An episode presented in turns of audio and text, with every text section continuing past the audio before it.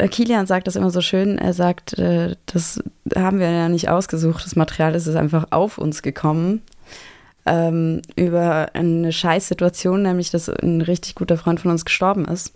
Also was ein ganz großer Spagat war, war einerseits hatten wir eben Steffen als, äh, als diese Person, der wir emotional nah sein wollten. Andererseits wollten wir ja auch unglaublich viel politisch da drin verhandeln. Und dieser Spagat, der hat, glaube ich, eine sehr lange Genese in diesem Prozess gehabt. Wir hatten halt jahrelang eine Filmfigur konstruiert und wussten, dass wir bestimmte Szenen auf eine bestimmte Weise schneiden, weil es gerade in die Dramaturgie passt. Und das hier, wie Fabiana vorhin meinte, der reale Steffen ist der Mensch, um den ich traue, ist jemand anders als der, die Figur in diesem Film. Indie Film Talk, dein Podcast übers Filmschaffen. Viel Spaß!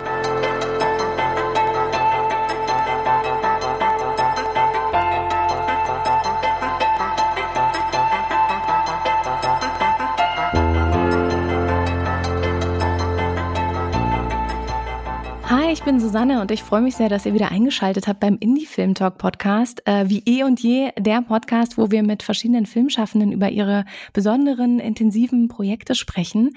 Und das Thema, was heute bei uns besprochen wird, das Projekt, ähm, deren Gäste wir gleich begrüßen dürfen, das kommt gar nicht von mir oder Eugene, sondern vielleicht hört ihr das immer, wenn ihr unsere Folgen hört. Die ganzen Folgen werden natürlich geschnitten und schön ähm, ja vorbereitet für euch. Und das macht nämlich die Sarah, die seit neuestem bei uns ist. Hallo Sarah, du bist heute auch mit dabei. Ja, hallo, ich bin auch sehr froh dabei zu sein. ähm, magst du uns erzählen, was du genau mitgebracht hast? Bevor wir die Gäste vorstellen? Ja, also ganz konkret ähm, ist es ein Dokumentarfilm, Vergiss meinen nicht heißt der und der hat auch ähm, bald also seinen Kinostart in den deutschen Kinos am 21. September. Und das Besondere an diesem Film ist ähm, nicht nur, dass es ein wirklich sehr, sehr spannendes Thema ist, was der behandelt, sondern er ist eben auch posthum entstanden. Und ähm, genau in dieser Folge, da möchten wir deswegen ein bisschen so auf diese Metaebene schauen und darüber sprechen, wie geht es eigentlich, einen Dokumentarfilm posthum zu machen? Mit welchen Herausforderungen ist es verbunden? Was kann man da alles ähm, in welcher Form machen? Was sollte man beachten? Was kann man da beachten? Was sind vielleicht auch so rechtliche Fragen? Genau, und dafür haben wir drei wunderbare Gäste eingeladen, die FilmemacherInnen, die den nämlich gemacht haben, Fabiana Fragale, Kilian Kuhlendahl und Jens Mühlhoff. Die drei sagen gleich Hallo, bevor ich noch äh, zu der Möglichkeit komme, nämlich den ganzen Unterstützern und Unterstützerinnen zu danken, die das hier möglich machen, dass wir solche besonderen Gespräche führen dürfen. Und zwar so, wie es jetzt hier passiert ist. Sarah, du hast dieses Projekt entdeckt, kamst zu uns, hast gesagt, Mensch, den, mit denen müssen wir unbedingt reden. Das ist so ein spannendes und wichtiges Thema. Und deswegen haben wir auch die Freiheit zu sagen, dann machen wir das. Vielen Dank an euch da draußen, die uns unterstützen, äh, insbesondere heute Linda und Alexandra, dass ihr ein Abo bucht bei Steady oder bei PayPal aktiv seid. Vielen, vielen Dank. Äh, mit eurer Hilfe können wir das hier so realisieren. Sarah, dann nimm dir doch mal die drei und stell sie nochmal vor, damit wir sie endlich, endlich hören können. Ja, gerne. Also, ähm, genau, unsere erste Gästin ist Fabiana Fragale. Sie ist Regisseurin, Filmemacherin und lebt und wirkt in Köln, wie auch die anderen beiden. Und sie beschäftigt sich in ihren Werken vor allem mit antikapitalistischen und intersektional feministischen Themen. Hallo, Fabiana. Hallo. Schön hier zu sein. Ja, schön, dass du da bist. Ähm, außerdem ist dabei Kilian Kuhlendahl, ebenfalls Regisseurin, Autorin, macht auch andere Formate, nicht nur Film, sondern auch Hörbuch und Graphic Novel. Finde ich persönlich besonders spannend, weil ich natürlich Audiomensch bin. Schön, dass du da bist. Hallo. Und zu dritt, zum dritten haben wir Jens Mühlhoff, ebenfalls Regisseur, Filmemacher, beschäftigt sich mit öffentlichen und halböffentlichen Räumen in seiner Kunst und hat eben auch an dem Film mitgemacht. Hallo, das ist schön, dass du da bist. Hi. Genau, und ihr drei, das weiß ich schon aus äh, vorherigen Gesprächen, ihr habt euch ja an der Kunsthochschule für Medien in Köln kennengelernt und ähm, seid FreundInnen, KommilitonInnen des, äh, der Person, von dem das Material stammt, von dem Dokumentarfilm, und zwar Steffen Mein. Ja.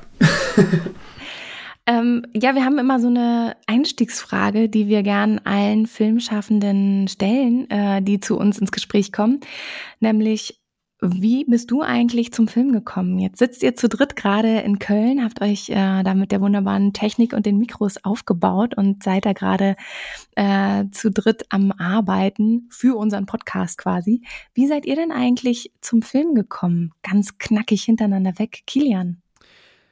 Ähm, das war es dann schon mal mit knackig, ne? Alles gut. ähm, also die Entscheidung, an der Kunsthochschule für Medien zu studieren, war schon, weil ich gerne Regisseurin werden wollte und irgendwie Filme machen wollte.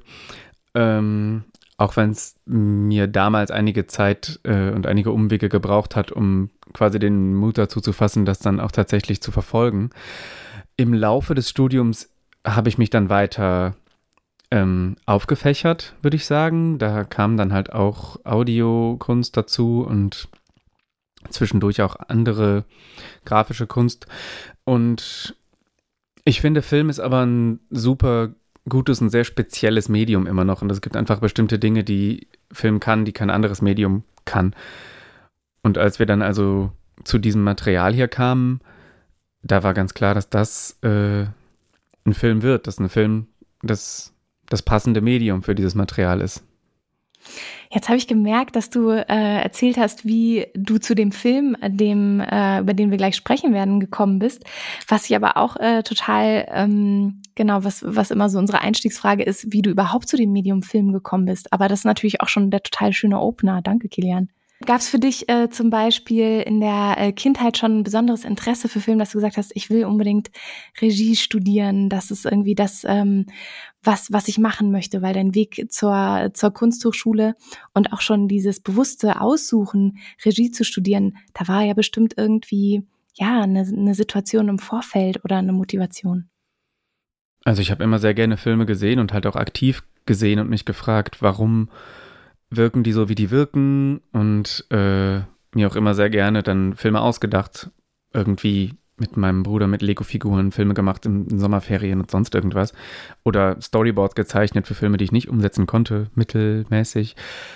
Aber ähm, wie gesagt, wirklich dann zu sagen, ich möchte Filmemacherin werden, war nochmal ein eigener Schritt. Und an der KHM ist das Studium sehr, sehr frei. Also da habe ich angefangen ohne eine ganz feste Berufsvision im Kopf, weil das auch dazu da ist, sich dann während des Studiums zu spezialisieren oder vielleicht auch eben nicht. Sich frei zu entfalten. Fabiana, wie war das bei dir? Weißt du noch, wann du das erste Mal gedacht hast, oh, so an einem Filmset arbeiten äh, und Filme zu machen, das wäre meins? Nee, weiß ich wirklich nicht, weil ich bin so reingerutscht. Ich bin tatsächlich ja. nach dem Gymnasium direkt ähm, habe ich ein Praktikum gemacht und äh, bei einer Dokumentarfilmproduktion äh, in der Schweiz, in Zürich. Und das war so der Anfang. Also ich war weder äh, die große filmbegeisterte Nerd-Person, ähm, die sich da schon immer reingefuchst hat. Also ich mochte natürlich Kino und das Erlebnis ähm, und Geschichten, aber ich war eigentlich eher die, die gerne Bücher gelesen hat. Und dann bin ich einfach so reingerutscht. Also dann bin ich von der Dokumentarfilmproduktion, wo ich in der Produktion gearbeitet habe, bin ich weiter, weil ich gesagt habe, okay, Produktion ist wirklich gar nichts für mich. Das hat eigentlich mehr was mit Wirtschaft zu tun als mit Filme machen. Würden ProduzentInnen bestimmt anders sagen, aber ähm, und dann wollte ich unbedingt was Praktisches machen. Und dann habe ich erstmal ähm, in der Werbefilmproduktion Kamera und Schnitt gelernt und dann beschlossen, okay, also Werbung will ich auf jeden Fall nicht machen in meinem Leben. Ich möchte Geschichten erzählen und dann habe ich angefangen zu studieren. Und dann kam noch Jens mit dazu. Jens, war es bei dir auch dieses typische, man hat ähm, mit kleinen Spielfiguren Szenen nachgestellt oder bist du auch über Bücher zum Medium Film gekommen, weil du gesagt hast, oh, das ist ein Buch, da geht bei mir so das Kopfkino ab, da, da muss es irgendwie Bilder zu geben, die ich am liebsten gerne realisieren möchte. Weißt du noch, wie dein dein Weg zum Film war? Also ich lese tatsächlich super wenig leider und äh, bei mir ist es auch eher so ein Ding gewesen von die Mittel waren irgendwie greifbar und deswegen habe ich das immer gerne gemacht. Also ja, ich habe auch als Kind so viele kleine Sachen irgendwie mit irgendeiner alten äh, Videokamera gedreht. Und dann hatte ich das große Glück, dass es in meiner Stadt sowas wie Musikschulunterricht nur für andere kreative Dinge gab. Also da gab es dann zum Beispiel einem auch einen Kurs, wo man Filme gemacht hat, wo man nachmittags hingehen konnte. Und da bin ich, glaube ich, seitdem ich elf oder so äh, bin, war ich dann in diesem Filmkurs und hatte irgendwie mit 13 schon klar, dass ich auf jeden Fall Regisseur werden wollte. Und ähm, als ich dann an die KHM gekommen bin, habe ich dann gemerkt, dass ich wahrscheinlich doch kein Regisseur werden will. Und jetzt habe ich irgendwie dann doch mal Regie gemacht bei einem Film. Also es war so ein, ja, ich glaube, ich meine, das mit dem Regie werden hat sich mehr so auf den Spielfilm bezogen und äh, die Welt des Dokumentarfilms ist dann doch äh, deutlich mehr das, was mir liegt jetzt so nach dem Studium. So ein Studium ist halt auch immer wie so eine Pralinschachtel, die man öffnet und je nachdem, wie man auch begegnet, kommen ganz unterschiedliche Projekte dabei zustande, die man gemeinsam realisiert.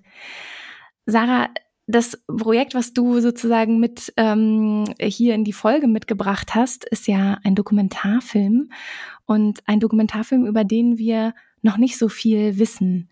Sarah, magst du ein bisschen was zu dem Film erzählen oder für die anderen eröffnen, um äh, etwas über den Film erzählen zu können? Ja, also es ist ein ähm, Dokumentarfilm, der ähm, aus Material entstanden ist, zum Teil aus Material entstanden ist, die von von Steffen, also von Steffen Mein äh, gedreht wurde und zwar auf eine sehr besondere Art und Weise mit einer 360 Grad Kamera, die er auf seinem Helm getragen hat und zwar hat er über mehrere Jahre hinweg eine ähm, Besetzung im Hambacher Forst, eine Waldbesetzung ähm, begleitet, war dort, hat mit Personen gesprochen, hat aber auch den Wald einfach an sich gefilmt, also den Ort. Und ähm, war auch bei der Räumung dabei äh, 2018 und ähm, dort ist er eben bei, äh, bei seiner Arbeit von einem Baum gestürzt und tödlich verunglückt. Und ähm, genau dann ist quasi dieses dieser tragische Fall und das Material da gewesen und ähm, aus diesem, was da jetzt war, ist eben der Film entstanden und ähm, er wird so ein bisschen in Kapiteln erzählt. Also es wäre dazwischen gibt es auch immer noch so Gespräche und ähm, ich würde jetzt eigentlich gerne so ein bisschen an euch drei, ähm, Kian, Fabiana und Jens, die Frage, die erste Frage quasi so ein bisschen stellen. Und zwar, ähm, dieser Film ist ja posthum ähm, entstanden. Wie, welchen Weg hat das Material zu euch? Wie, wie kam das zu euch? Ähm, genau, ich würde vielleicht dich zuerst fragen, Fabiana. Äh, Kilian sagt das immer so schön. Er sagt, äh, das haben wir ja nicht ausgesucht. Das Material ist einfach auf uns gekommen. Ähm, über eine Scheißsituation, nämlich dass ein richtig guter Freund von uns gestorben ist. Und ähm, Genau, also er ist, Steffen Mein ist 2018 bei der Räumung des Hambacher Forsts tödlich verunglückt und ist von der Brücke runtergefallen und währenddessen hat er gedreht. Und ähm, dann ist mit dem Material erstens, ähm, das Material ist an verschiedenen Orten gelandet. Einerseits hatte er eine Kamera dabei, die lief während seinem Tod. Ähm, da war eine Karte drin, der hatte noch eine andere Kamera in der Hand zu, zusätzlich zur 360-Grad-Kamera. Und er hatte gewisse ähm, Wechselkarten auch noch vor Ort. Das alles kam zur Polizei. Dann waren aber auch von den ähm, Arbeiten, die er da gemacht hat, von den letzten zwei Jahren, wo er da gedreht hat, überall ähm, Material verteilt. Also bei uns zu Hause, Steffen war gerade ausgezogen, das heißt, der hatte ein Atelier, das lag überall verteilt bei Freundinnen. Und ähm, so sind wir eigentlich ähm, nach Steffens Tod, war erstmal die Frage, wo ist dieses Material überall? Und ähm, das haben wir erstmal einfach gesammelt. Wir wussten überhaupt noch nicht, was wir damit machen werden. Wir wussten halt auch nicht, was es ist, ne, das Material. Genau, also wir wussten nicht, was, was, was das wirklich ist. Also wir haben schon gesehen, okay, dass dieses 360-Grad-Material von Steffen, der gar nicht gedreht hat, um einen Film zu machen, sondern eher so was wie ein VR-Erlebnis. Ähm, kann das überhaupt, was kann das überhaupt? Wird einem schlecht, wenn man sich das anguckt? Ähm, und dann halt vor allem die große Frage, wollen wir was damit machen? Wer macht da was draus? Und was soll damit daraus werden. Und ähm, nach Steffens Tod waren wir einfach alle sehr ähm, erstmal ziemlich äh, bewegungslos, reglos. Und ähm, Steffens Eltern haben sich aber gewünscht, dass was passiert aus dem Material. Und ähm, Ingo Häb, ein Betreuer von Steffens Projekt, hat damals, also ein Professor an der KHM, sich sehr darum bemüht, dass ähm, was passiert mit diesem Material und hat uns dann auch so ein bisschen in der ersten Zeit geholfen, beziehungsweise uns auch immer wieder gepusht, ähm, dass wir, dass wir irgendwas daraus machen. Und äh, so sind wir dann irgendwie zu dritt gelandet, ähm, haben dieses Material angeguckt und beschlossen, okay, unser Medium ist, ist Film und nicht ein Spiel. Ähm, wir möchten auch eine Geschichte erzählen, nachdem alle, also vor allem nach diesem öffentlichen Tod ganz viele Medien, Politik, AktivistInnen des Hambacher Forsts sehr laut waren und ähm, alle um so eine Deutungshoheit dieses Todes gerungen haben und wir nichts dazu gesagt haben, möchten wir irgendwie auch noch unsere Perspektive zeigen. Mit Abstand, mit Zeit und ähm, mit der Ambivalenz, die vielleicht auch dieses Thema mit sich bringt. Ich stelle mir das unglaublich herausfordernd vor, wenn man also einmal einen Menschen verliert, der auch einfach in unmittelbarer Nähe ist, der ein eigener Freund ist, ähm, diesen Abstand auch zu gewinnen erstmal und überhaupt zu überlegen, dieses, du hast es gerade so wunderbar bildhaft erzählt, dieses verstreute Material, das war ja eine auch extrem lange Zeit, über die er diese Aufnahmen gemacht hat, auch noch mit verschiedenen Geräten, sich dann auch wirklich diesem Berg an Material zu widmen und ähm, auch erstmal ein, ein Skelett zu finden, dass man so, also oder ein Konzept zu finden, wie jetzt diese Geschichte, die ihr erzählen wollt, funktioniert. Wisst ihr noch, wie, wie die Entstehung dazu war? Also wann habt ihr entschieden, es müssen Interviews dazukommen oder ähm, ja, wann, wann habt ihr dieses Skelett gebastelt, dieses Konzept? Das ist eigentlich eine gute Frage für Jens, glaube ich. Der hat angefangen.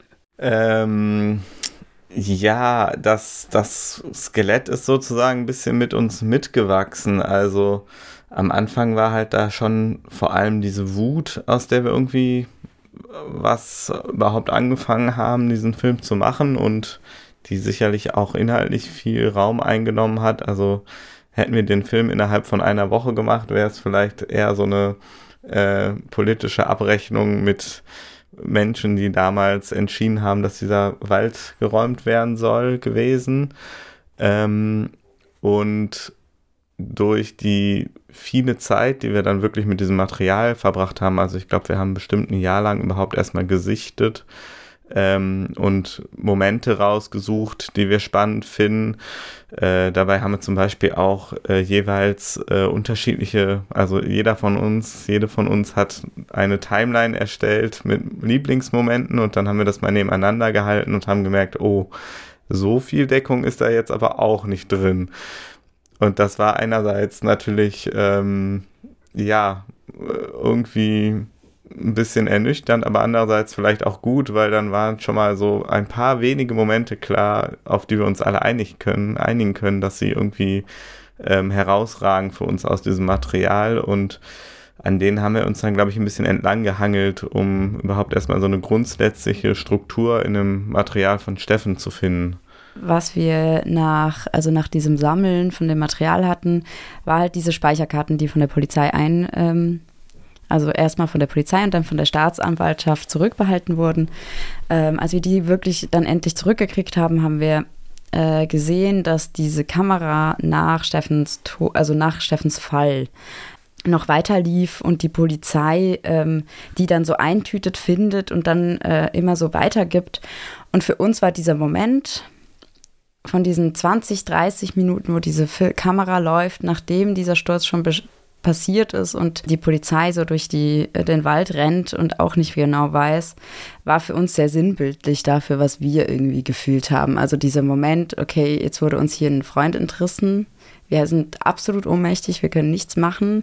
Der wird jetzt eingetütet, diese Kamera wird eingetütet und weggetragen. Und eigentlich weiß überhaupt niemand, was, was zu tun ist. Äh, dieser Moment, äh, der war für uns sehr der ist uns auf jeden Fall geblieben im Material und für uns war klar, der, der gehört in den Film. Ähm, irgendwie diese Ohnmacht in dem Moment diesem Publikum irgendwie auch vermitteln zu können. Und ich glaube, ja, der Moment hätte nicht woanders Platz gehabt im Film, außer am Anfang. Darum hatten wir auch so einen Anfang vom Film.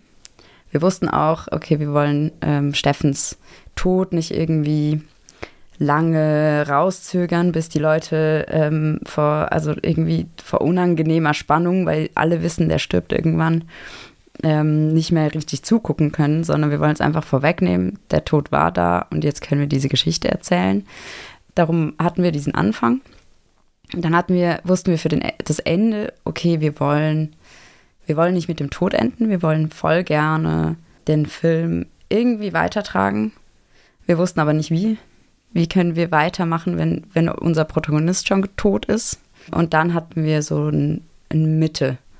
Und zwar da, wo Steffen aus dem Wald geht, 2017, weil er selbst so sehr hadert mit der Bewegung. Ähm, und, wir, und er uns das auch, also wir das ja mitgekriegt haben in echt, wie er dann äh, gehadert hat und da raus ist. Und das war unser Anfangkonstrukt. Und darum haben wir dann gebaut. Ja, und die Interviews die sind dann auch noch dazu gekommen, weil wir mit unserem ganzen Vorwissen und mit dem, was Steffen uns immer mal erzählt hatte, natürlich wussten, was das jetzt Material sagt und was da alles drin zu sehen ist. Aber Menschen, die das alles nicht wissen, würden das wahrscheinlich nicht sehen. Und wir wollten halt ein bisschen weiter in die Tiefe gehen.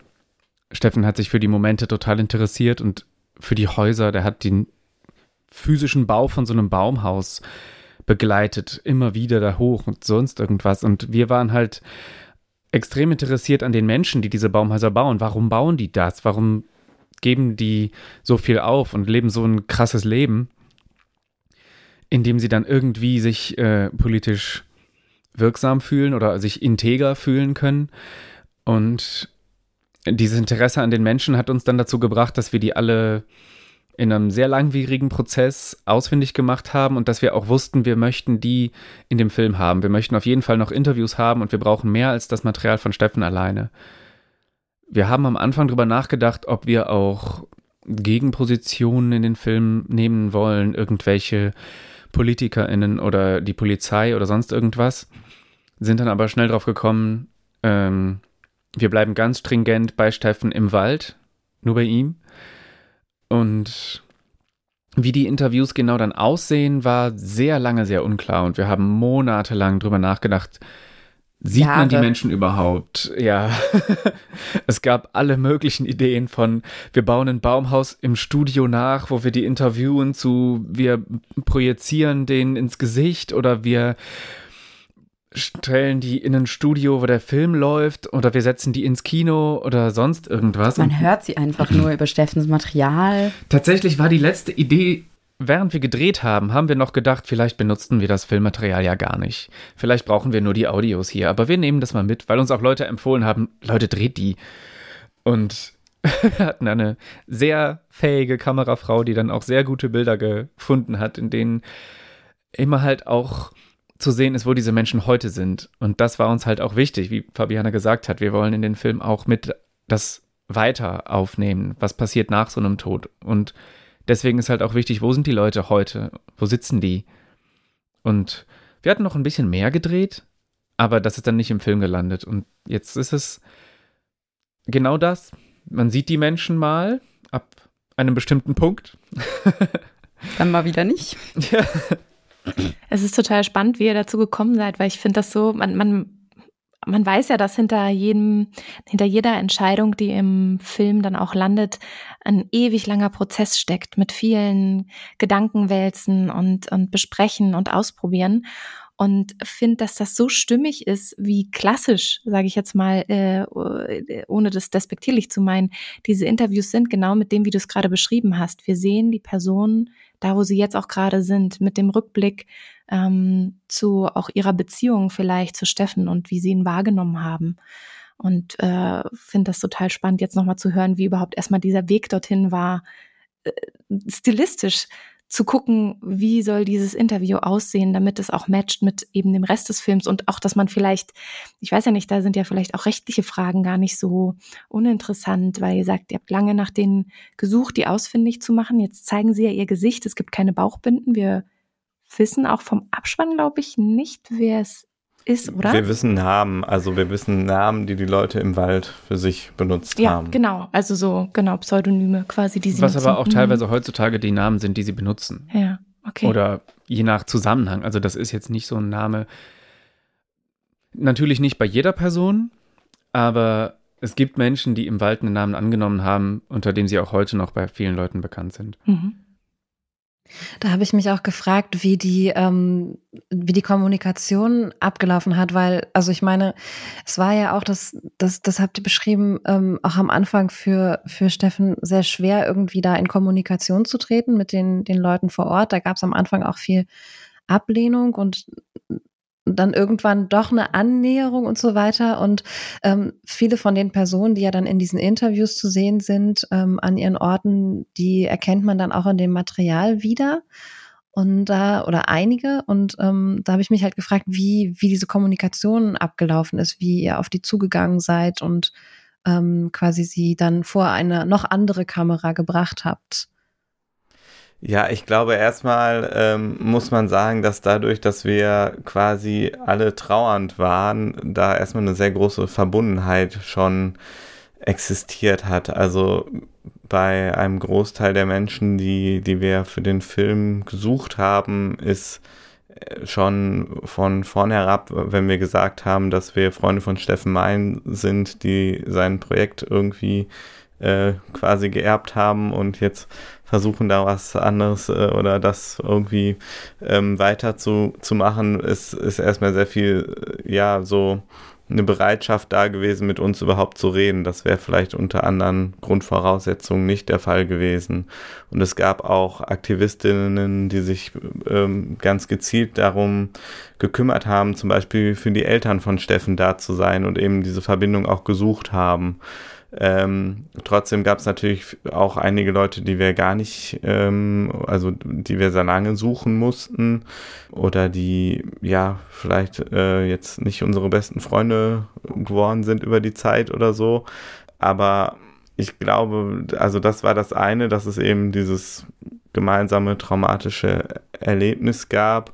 Und das andere war eben auch ein bisschen die Zeit. Also die Interviews sind ja jetzt fast vier Jahre nach äh, Steffens Tod entstanden.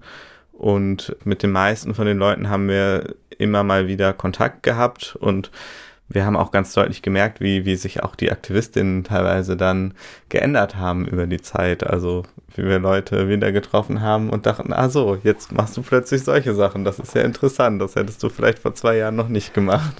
Hatten wir im Rechercheinterview irgendeinen Satz und haben gedacht, der kommt auf jeden Fall in den Film und dann haben wir die Person getroffen und sie sagte solche Dinge einfach nicht mehr. Ja, das war auf jeden Fall lustig, weil ähm, beim Filmemachen ist es ja so, also wir mussten ja, wir haben einen Entwicklungsantrag geschrieben.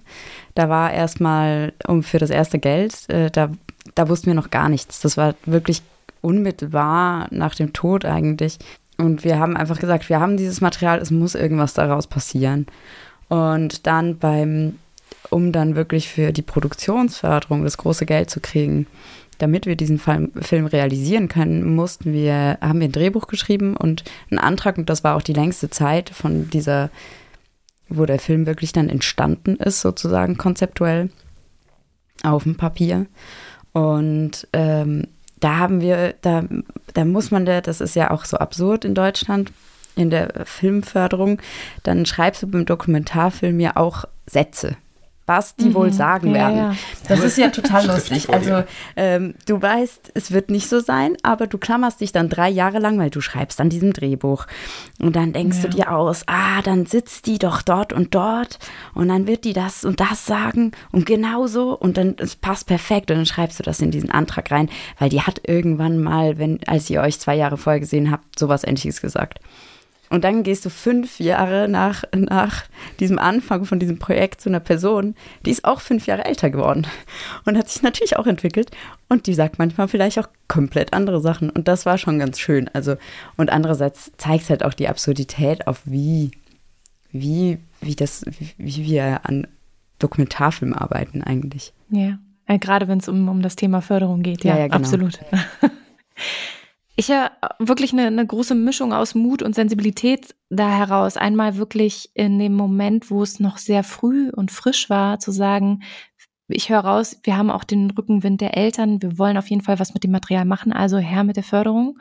Und gleichzeitig aber die Sensibilität, ähm, wann können wir wie was erzählen. Also auch, äh, es ist jetzt, glaube ich, schon öfter so diese, die, diese professionelle Distanz, die ihr ja, denke ich mal, auch irgendwie wahren musstet, wenn ihr da beim Interview sitzt, die Aufnahmen macht, wenn ihr nochmal durch den Prozess geht, das äh, Material zu schneiden oder ihr habt jeder von euch eine eigene Timeline gemacht.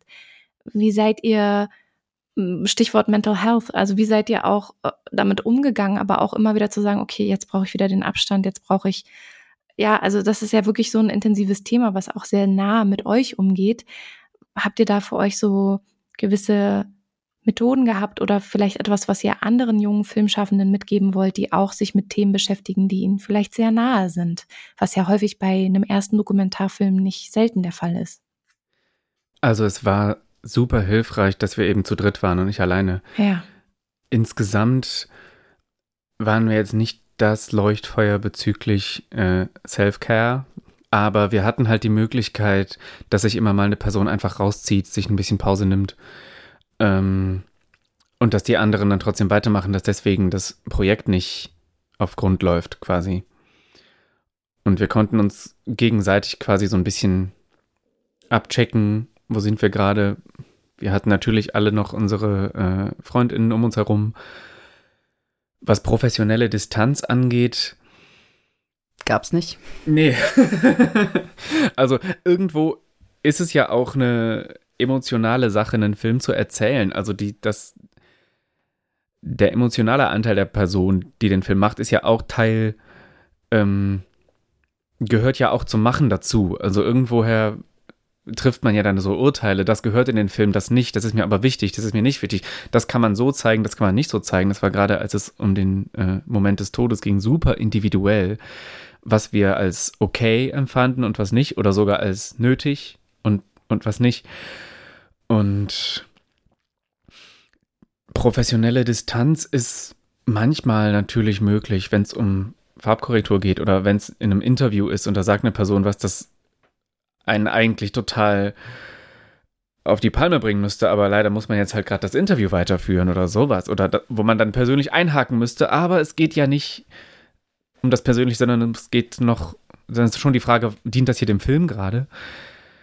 Äh, das war genau, ein bisschen abgeschweift. Glaube, das, das ist halt ein voll spannender Punkt, weil ich glaube, für, für mich war auch so, also auch da, was die professionelle Distanz anging, war dieses zu dritt sein wieder der große Punkt, weil dadurch hatte, also hatte der Film noch stärker als sonst bei Projekten so, so eine Art Eigenleben. Also auch als der Film dann an der Berlinale angenommen wurde, dachte ich, oh, das ist jetzt schön für diesen Film, dass der das schafft sozusagen. Der hat sich so in diesem Produktionsprozess war der schon immer sowas wie ein Baby von uns, aber er war eben sein eigenes Wesen und ähm, er ist halt nicht nur ein Film von einer Person, die man dann vielleicht selber ist und irgendwie das ganze Herzblut da drin ist, sondern da ist noch mehr Herzblut drin und das hat sich dann irgendwie so, ja, also das ist dann so ein größeres Wesen, wo für mich das ganz gut geklappt hat, sich dann auch so daneben zu stellen und zu sagen, jo, das ist jetzt der Film ähm, und ich habe noch ein eigenes Leben. Ich, ich würde andere Projekte machen, wenn ich sie alleine mache und ähm, darum kann ich mich davon distanzieren. Ähm, ja, ich finde es also auch nochmal zurück, wie wir da angefangen haben, weil ähm, ich glaube, es hatte nichts mit Mut zu tun, dass wir das gemacht haben in dem Moment. Das hatte was mit so einem Maschinenmodus. Also ich weiß nicht, ich glaube, Leute, die schon mal so einen krassen Verlust, also die hatten, kennen das vielleicht. Also ich habe in so einem puren Maschinenmodus weitergearbeitet. Also da ist ein Mensch gestorben, du hast noch nicht realisiert, was das bedeutet und du bist so, okay, das ist politisch mega wichtig, wir müssen irgendwas tun. Was kann ich tun? Ich muss da unbedingt das und das. Und dann, also bis ich begriffen habe, was das bedeutet, jetzt diesen Film zu machen, das war eine, ein halbes Jahr später. Da war dieser Antrag schon geschrieben. Ähm, und ähm, das hatte, glaube ich, ganz wenig mit wirklich so einer bewussten Entscheidung, okay, da, ich, ich bin mir bewusst, was das bedeutet, wenn ich jetzt, wenn wir alle zu, zu dritt fünf Jahre lang diesen Film machen. Ähm, ich glaube, das ist uns passiert. So. Und dann, ähm, und dann haben, mussten wir damit handeln. Also dann müssen wir irgendwie umgehen damit und ähm, ich glaube, da haben wir einfach über Zeit viel gelernt. Also so, wie, genau als du gesagt hast, ja, diese Timelines, also da habe ich am Anfang nur geheult, als ich die geschnitten habe und irgendwann dann nicht mehr. Und ähm, viel, also für mich der Punkt war dann diese Trennung von der Figur Steffen im Film, die nicht die, mein bester Freund ist, der gestorben ist. Also so das zu trennen und zu sagen, okay, ich baue hier, wir bauen hier zu dritt eine Figur, ähm, die einen dramaturgischen Weg geht, die, die ne, an der eine Geschichte entlang erzählt wird. Und ähm, das ist aber nicht die Person, die ich vermisse. Das ist eine andere Person. Und das irgendwie, das, das war total wichtig, an, an irgendeinem Punkt, Punkt zu machen, so. Ähm, um so eine Distanz zu wahren. Also auch das Dreierkollektiv, in dem ihr eben gearbeitet habt, auch als, als Auffangnetz, aber auch einfach, ähm, was ich jetzt gerade so mitgenommen habe, Emotionen zulassen und dieses, ich, ich sag mal, dieses professionelle Distanz, das dürfen wir auch gerne rausstreichen. Das war jetzt quasi nur einmal so in die Mitte geworfen, um sich da herumzubewegen. Und ihr habt da euren ganz eigenen individuellen Weg gefunden, gerade eben als Dreierteam. Meine Frage geht so ein bisschen in, ähm, also schließt ein bisschen daran an, aber leitet auch ein bisschen in eine andere Richtung weiter. Und zwar ähm, diese, diese, dieser Aushandlungsprozess, ähm, wie, welche habt ihr da irgendwie andersrum gefragt. In Gruppen zu arbeiten, egal wie groß oder klein sie sind, ist ja schon auch eine Herausforderung. Alle haben unterschiedliche Meinungen, Positionen und so weiter. Und gerade wenn man künstlerisch arbeitet, dann vielleicht noch mal viel mehr. Wie habt ihr das gemacht? Also habt ihr euch irgendwie im Vorfeld gesagt, okay, wir gehen irgendwie bis zu diesem Punkt oder wir, wir schaffen da hier an der Stelle einen Konsens oder wir, ähm, wir entscheiden dann am Ende per Los oder genau, wie, was war euer Weg, eure, eure Methode mit solchen Situationen, wo euch vielleicht erstmal nicht einig war, dann ähm, ja, auf einen, einen Weg zu einigen? Ja, also drei ist ja eine gute Zahl. Weil sie ist ungerade. Ähm, aber tatsächlich haben wir ganz, ganz viel ausgehandelt, oder? Ja. Also wir haben eigentlich ganz viel ausgehandelt und ähm, wirklich eigentlich alle Entscheidungen zusammen getroffen. Und wir sind auch alle ziemlich stur. Ja, wir sind extrem stur, alle drei. Also es ist wirklich eigentlich unmöglich, dass wir zusammen arbeiten können. Und trotzdem haben wir es irgendwie geschafft und das liegt irgendwie, äh, keine Ahnung, also es wir haben, so glaube ich, auch gelernt, uns gegenseitig so zu manipulieren, dass, dass wir ab und zu, also ich glaube, es ist auch so ein Rumgediele gewesen, ohne dass es so unbedingt offen gedeckt war, aber ja, ja so wir haben uns sehr gut aneinander gewöhnt in diesen langen Jetzt Jahren. haben wir hier den ganzen Tag über das und das debattiert, dann haben wir jetzt kein Ergebnis und debattieren über was anderes. ja, oder halt so, okay, dann kriegst du halt diese, diesen einen Satz, den du unbedingt drin haben willst im Film und die, alle, die beiden anderen nicht. Dann kriegst du den halt, aber dann kriege ich dafür meinen Satz.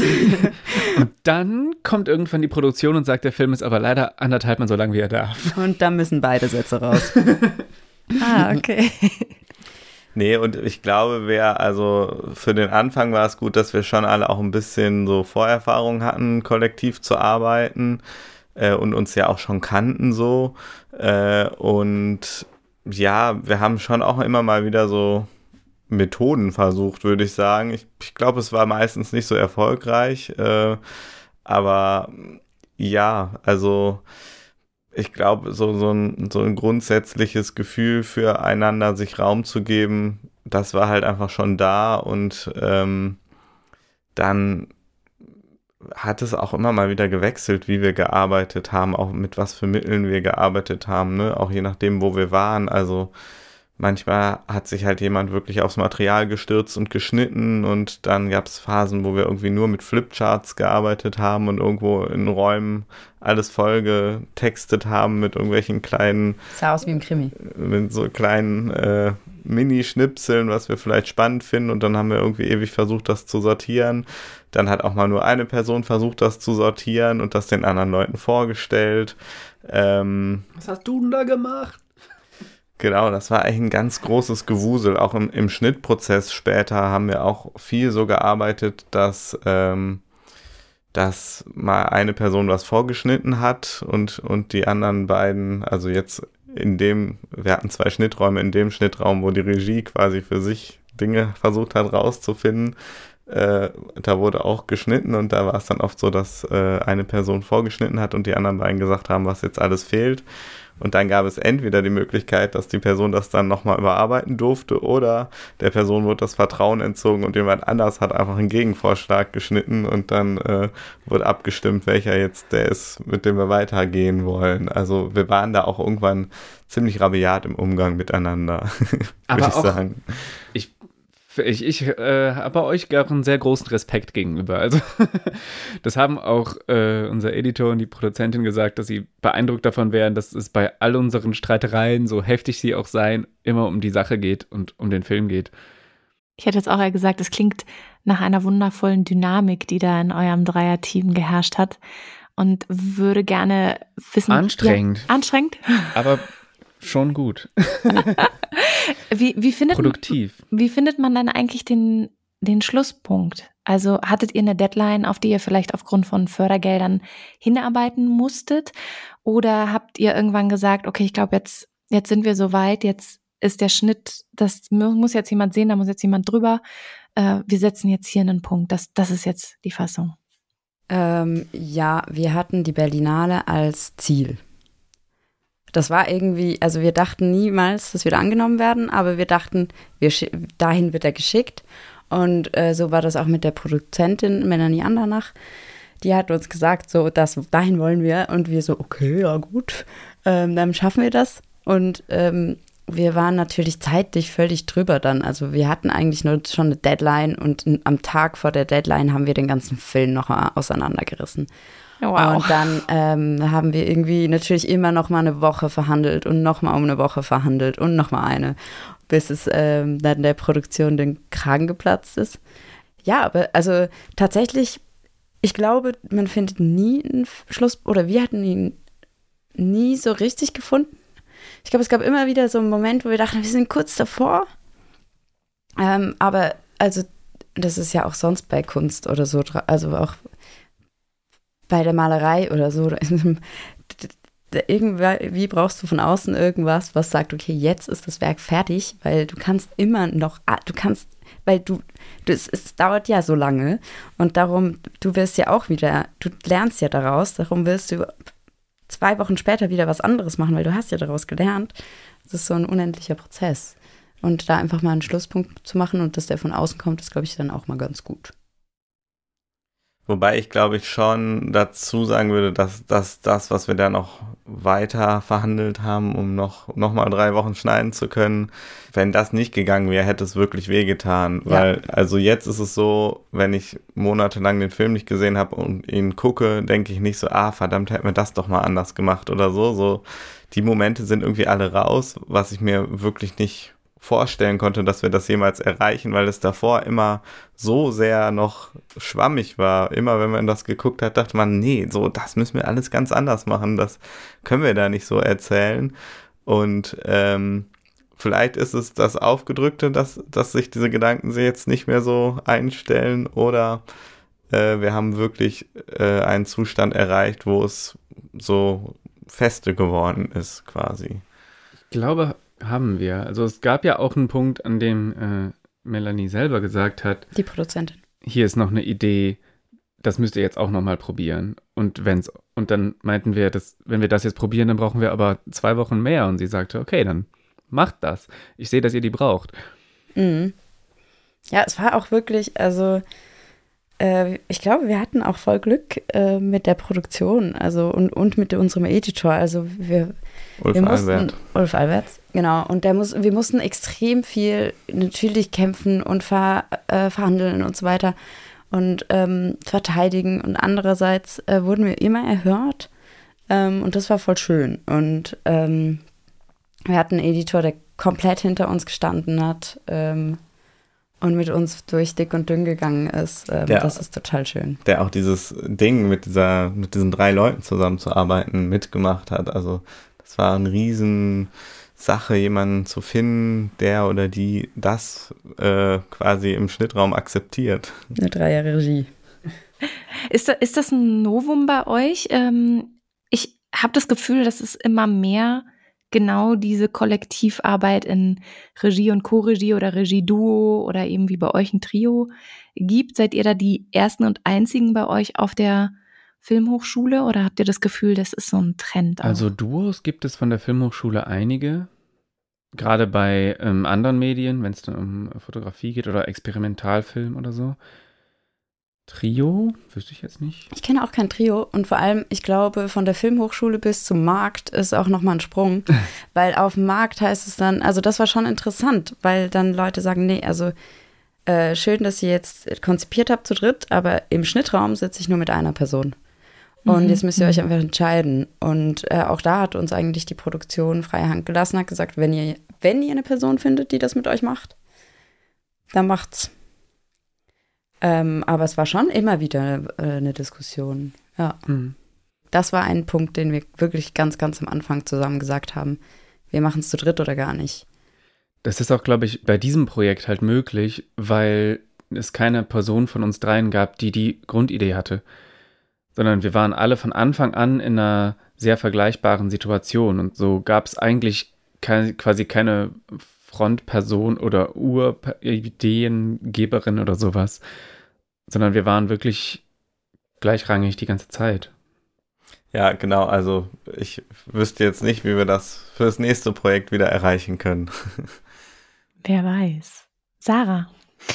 Ja, ich habe noch, ähm, hab noch mal eine Frage zu der Art und Weise, wie das Material, also was es für, für ein Material ist. Wir haben es am Anfang ja schon so ein bisschen angestellt. Es geht jetzt ein bisschen quasi in das gemacht sein des Films. Und zwar ähm, ist es ja mit einer 360-Grad-Kamera gedreht worden, unter anderem. Und ähm, Fabiana, ich glaube, du am Anfang hast es so ein bisschen, hast es angeschnitten. Ich wusste gar nicht, ob das, ob einem dabei schwindlig wird oder so. Und das ist ja, also diese Kamera nimmt ja rundum auf und ihr habt jetzt quasi auf eine Leinwand gepackt. Was war da mit der, also in der Bearbeitung des, des Materials an sich die Herausforderung? Ich kann mal anfangen und dann ergänzt wer. Ähm,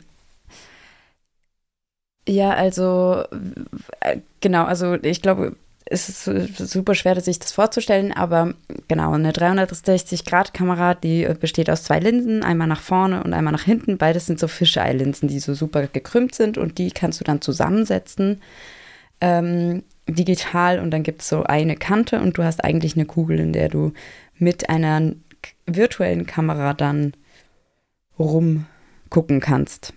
Und weil das ja kein Foto ist, bewegt sich das Bild dabei auch noch.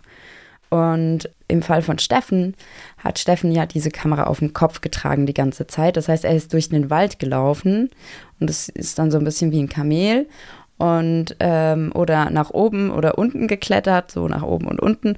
Und dann bewegt sich aber gleichzeitig bewegt sich das Bild ja auch noch ähm, so chronologisch. Also es, es passiert ja zeitlich auch noch was.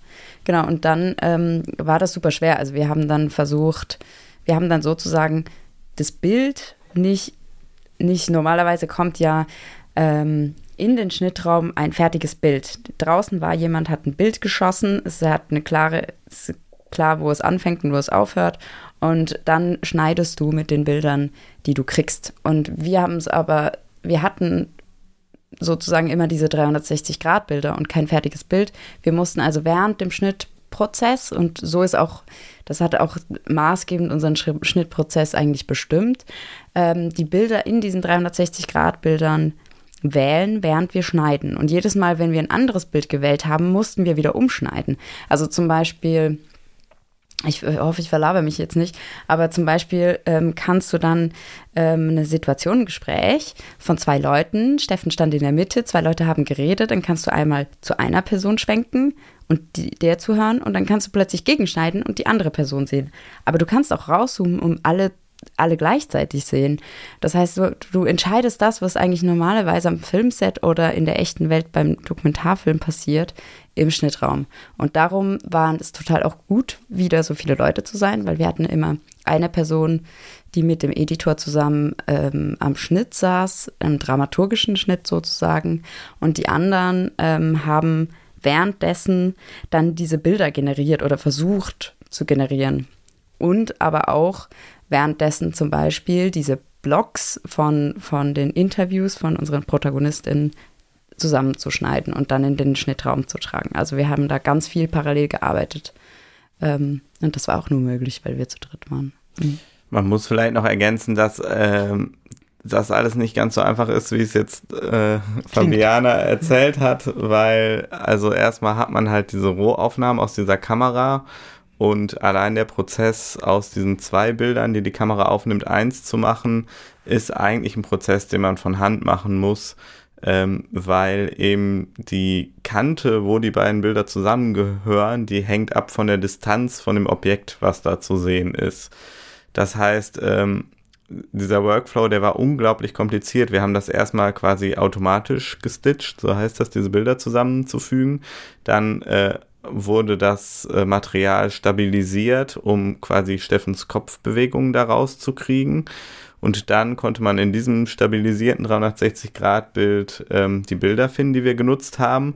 Und dann, soweit das klar war, mussten wir aber nochmal komplett zurückgehen und mussten diese Bilder manuell quasi zusammensetzen. Dann mussten sie sie wieder stabilisieren. Diesmal ging das dann auch nicht mehr automatisiert. Ähm, und dann konnten wir quasi die finalen Bilder erstellen. Also es äh, gab alleine, glaube ich, von jedem, von jedem Frame aus dem Film gibt es so ungefähr so fünf Dateiversionen oder sechs, äh, die einfach derselbe Moment sind in verschiedenen Genesen äh, dieses Bildes. Ja, die Datenmengen, die der Film produziert hat, waren nicht so ökologisch. also das ist ja unfassbar spannend, dieses technische Detail, wie ihr es gerade erklärt habt denkt ihr, auch wenn es natürlich eine mega Frickelei war, dass es trotzdem letztlich was hatte, wo ihr sagt, ach, eigentlich könnte man auch mal planen, mit einer 360-Grad-Kamera zu arbeiten, um dann genau mit diesem Prozess den Film zu machen? Oder sagt ihr never ever again? Es müsste ein sehr spezifisches Thema sein, wo sich das anbietet, mhm. weil okay. normalerweise hat man ja eine Kameraperson, die weiß, in welche Richtung sie gucken will. Und es ist dann auch völlig okay, diese Entscheidung am Set zu treffen dass wir die Entscheidung jetzt im Schnittraum erst hatten, hat uns natürlich unglaublich geholfen, weil wir halt auch einen Film über Steffen gemacht haben und Steffen wollte keinen Film über sich machen. Das heißt, also äh, irgend, er hat ein Interview geführt, das dann irgendwie zu einem begeisterten Gespräch geworden ist, weil er einfach zu begeistert war, um ein normales sachliches Interview zu führen. Und wir haben natürlich dann nicht den sachlichen Teil in den Film geschnitten, sondern den anderen.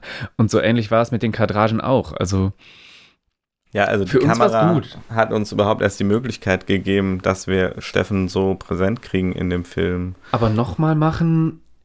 Wir haben halt auch keine Vorbilder gefunden. Das war auch bei dieser ganzen Postproduktion echt die Schwierigkeit. Wir haben niemanden gefunden, der vorher äh, in dem Stil dokumentarisch 360 Grad ins Kino bringen wollte. Ja, die haben uns alle den Vogel gezeigt. Und ihr habt äh, trotzdem weitergemacht. Wir haben gebastelt. Also Jens vor allem, der hat ähm, gebastelt. Ja, stark. Und äh, es hat irgendwie ein Bild ergeben. Ja. Ich kenne das vor allem, also jetzt diese 360-Grad-Ansicht, vor allem so aus Spielekontexten, wo du dann irgendwie in so einer Welt stehst und dich dann einfach umschauen kannst in alle Richtungen. Ähm, und das war ja auch mal irgendwie auch eine Idee gewesen von Steffen, soweit ich mich erinnere, oder? Ja. Also sein Projekt sollte ein Virtual Reality Projekt werden. Eher wie ein Museum quasi. Er hat gedacht, der Wald wird abgeholzt, aber das ist ja so unglaublich schön. Ich muss das festhalten, damit es auch nachher noch erfahrbar ist. Und man hätte das dann mit einer Virtual Reality Brille anschauen sollen. Das hätte aber auch nicht funktioniert, weil die Kamera halt sich auf seinem Kopf die ganze Zeit bewegt hat. Also es gab ein paar Bilder, die er halt vom Stativ gemacht hat, mit denen geht das. Aber mit einer Virtual Reality Brille ist es sowieso schon schwer, nicht äh, seekrank zu werden. Und wenn die Kamera dann auch noch auf dem Kopf von jemandem ist, der sich gerade einen Baum, Baum abseilt, ich würde mir das nicht in VR angucken wollen. Nee, also Steffen hat das einfach noch nicht durchdacht in dem Moment. Er war auch zu begeistert. Er wollte einfach dahin und das machen. Ja. Hat sich sozusagen auch in erster Linie von den Emotionen leiten lassen und dann ähm, geguckt, was passiert. Ich wollte noch mal so, ein, so einen Schritt zurückgehen, auch wenn das immer so sehr unsexy ist, aber tatsächlich die Frage nach den Rechten, also einmal was äh, das Bildmaterial von Steffen angeht, aber auch mit den Menschen, die ihr interviewt habt, wie äh, einfach wirklich für die Filmschaffenden auch da draußen, in dem Moment, wo die Person sich vor die Kamera setzt und erzählt, ist das wie ein Vertrag, äh, zu sagen, äh, das dürfen wir jetzt nehmen? Habt ihr mit denen vertraglich was abgesichert? Wie, wie funktioniert das? Wie geht man da sicher heran, um dann auch mit dem Material arbeiten zu dürfen? Zunächst einmal ist da ja das Material von Steffen und das haben die Eltern von Steffen quasi geerbt. Das äh, hat ihnen dann gehört. Das ist bei der Kunsthochschule für Medien so, dass äh, die Rechte eigentlich immer bei den äh, Menschen, die deren Projekt das ist, bleiben und damit sind sie dann an äh, Steffens Eltern weitergegangen nach seinem Tod. Und ähm, mit denen haben wir eben geklärt, dass wir gerne einen Film daraus machen würden. Und da war eben auch schon die Frage, also übertragen sie jetzt diese Rechte einer Produktionsfirma oder übertragen sie die uns? Ähm, das Konstrukt war dann am Ende so, äh, dass die Rechte eben an uns dreien auch hängen, dass nur wir dieses Material nutzen dürfen, um äh, einen, einen Dokumentarfilm daraus zu machen und die Produktion zum Beispiel uns nicht rausschmeißen kann und dann mit dem Material weitermachen. Also darum ging's. Ne? Und ähm, genau dann mit den ähm, mit den Menschen, die wir interviewt haben, klar, die müssen halt alle ähm, Rechteübertragungen unterschreiben, damit sie äh, dann nicht uns einfach anzeigen können oder anklagen können im Nachhinein, wenn sie mit irgendwas nicht zufrieden sind. Jetzt ist es so, dass die ja ihre Namen eigentlich nicht rausrücken wollen und tatsächlich. Auch uns nicht. Auch uns gegenüber nicht. Wir wissen auch nicht die Klarnamen von den Menschen. Und wir haben jetzt quasi und die Produktion auch uns darauf eingelassen, mhm. dass die AktivistInnen eigentlich mit ihren Waldnamen diese Zettel unterschreiben, weil wir uns gedacht haben, ja, also wenn ihnen der Name so viel wert ist, werden sie auch nicht in ihrem Realnamen eine Anzeige äh, gegen diesen Film veranlassen. Ja, also generell hat es sehr viel mit Vertrauen zu tun. Und ich glaube, das ist oft so, also bei verschiedenen Themen des Dokumentarfilms vor allem des politischen Dokumentarfilms, bist du immer wieder äh, damit konfrontiert, dass du ProtagonistInnen hast, die zum Teil äh, nicht als das geoutet sein wollen, was sie, für was sie im Film stehen und so weiter. Und du auch deren Identität aus Sicherheitsgründen wahren musst. Und ich glaube, das ist ganz oft so, dass du dann einfach vertrauen musst, dass diese Menschen etwa, dass denen auch was dran liegt, dass dieser Film entsteht. Und so haben wir das gemacht. Also wir hatten einfach ein großes Vertrauen. Wir haben pro forma diese Zettel ausgefüllt, diese Rechtszettel. Es war klar, wenn wer klagt, dann haben wir keine Chance. Aber sonst hätten wir halt gar nicht anfangen müssen, diesen Film zu machen.